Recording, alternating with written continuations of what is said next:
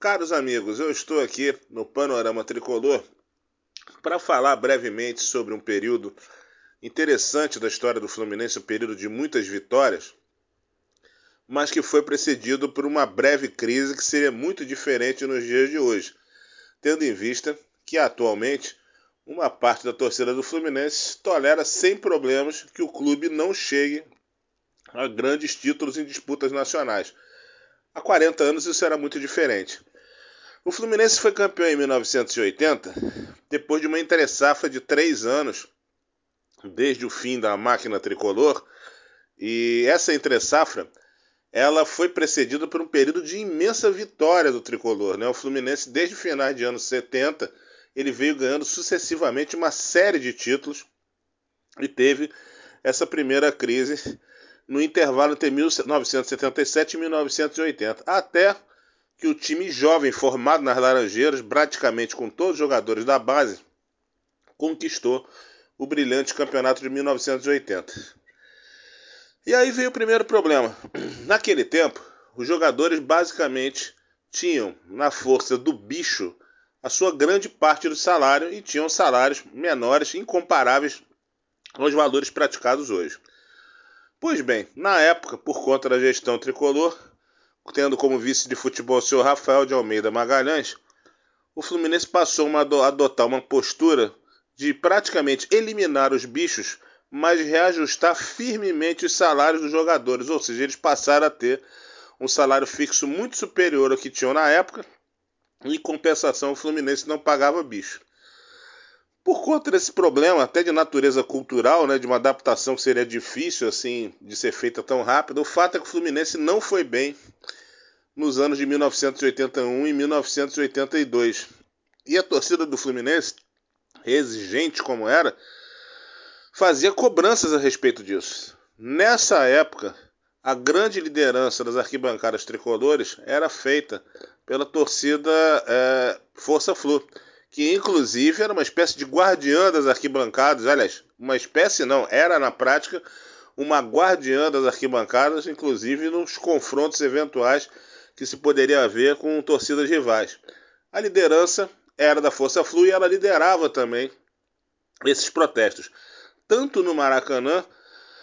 quanto nas Laranjeiras ou em outros lugares onde se pudesse fazer a manifestação. E a Força Flu fez protestos e cobranças de todas as espécies, que iam inclusive de enterro simbólico do então presidente do clube, o Dr. Silvio Kelly, na geral do Maracanã, com direito à presença inclusive do eterno presidente Francisco Horta, há protestos na porta das Laranjeiras, na porta do clube, e sim, isso era uma verdadeira constante. E se agravou em 1980, a partir de 1982, quando o Fluminense é, foi eliminado pelo Grêmio no Campeonato Brasileiro daquele ano, nas quartas de final, por 2 a 1 de virada no Maracanã. É, foi um resultado que chateou muito a torcida do Fluminense e a Força Flu estava sempre presente nessas cobranças, passou a, a, enfim, a intensificar as suas manifestações, chegando inclusive a convocar durante o Campeonato Carioca daquele ano, posteriormente àquele resultado, uma greve geral da torcida, para que ninguém entrasse no estádio, enfim. Era um momento de muita de muita aflição, de muita mobilização política e é bom lembrar, nessa mesma época a gente ainda vivia sobre os momentos finais da ditadura militar. Então não era uma coisa tão fácil você organizar protestos políticos na rua. Mas a Força Flu assim fez e teve um papel absolutamente decisivo na história do Fluminense, porque foi graças a esse monte de cobranças feitas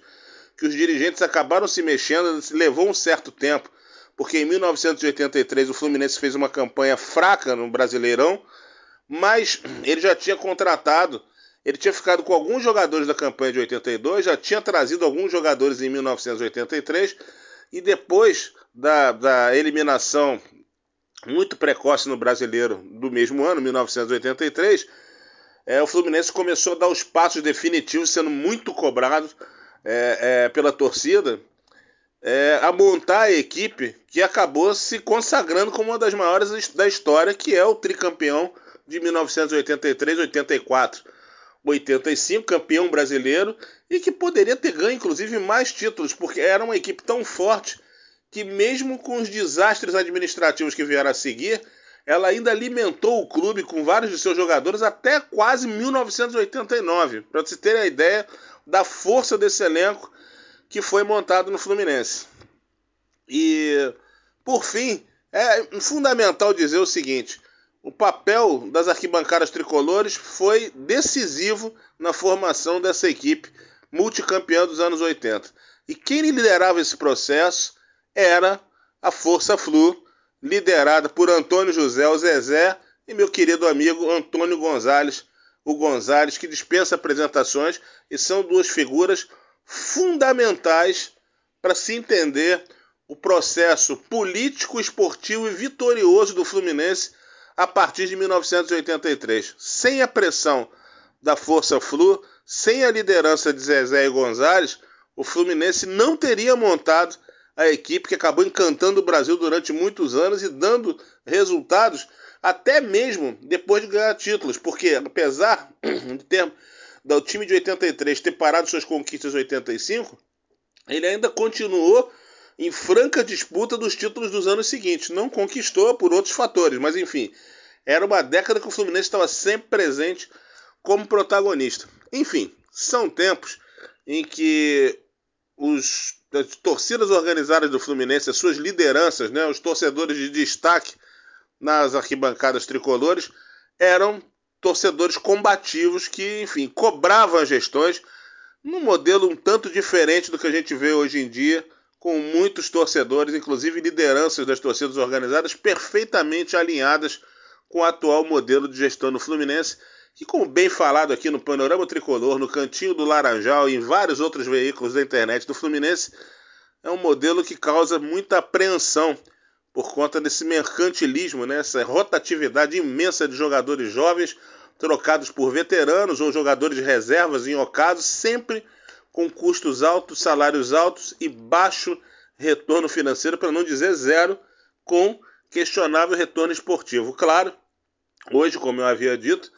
muitas pessoas consideram que o Fluminense é, fica numa situação maravilhosa se ele for terceiro colocado, quarto colocado ou quinto.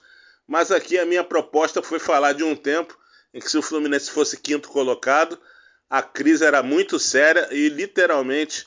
o pau cantava. É isso. Aguardem o Panorama Vox porque nós teremos novas edições falando um pouquinho de histórias do nosso Fluminense. Grande abraço.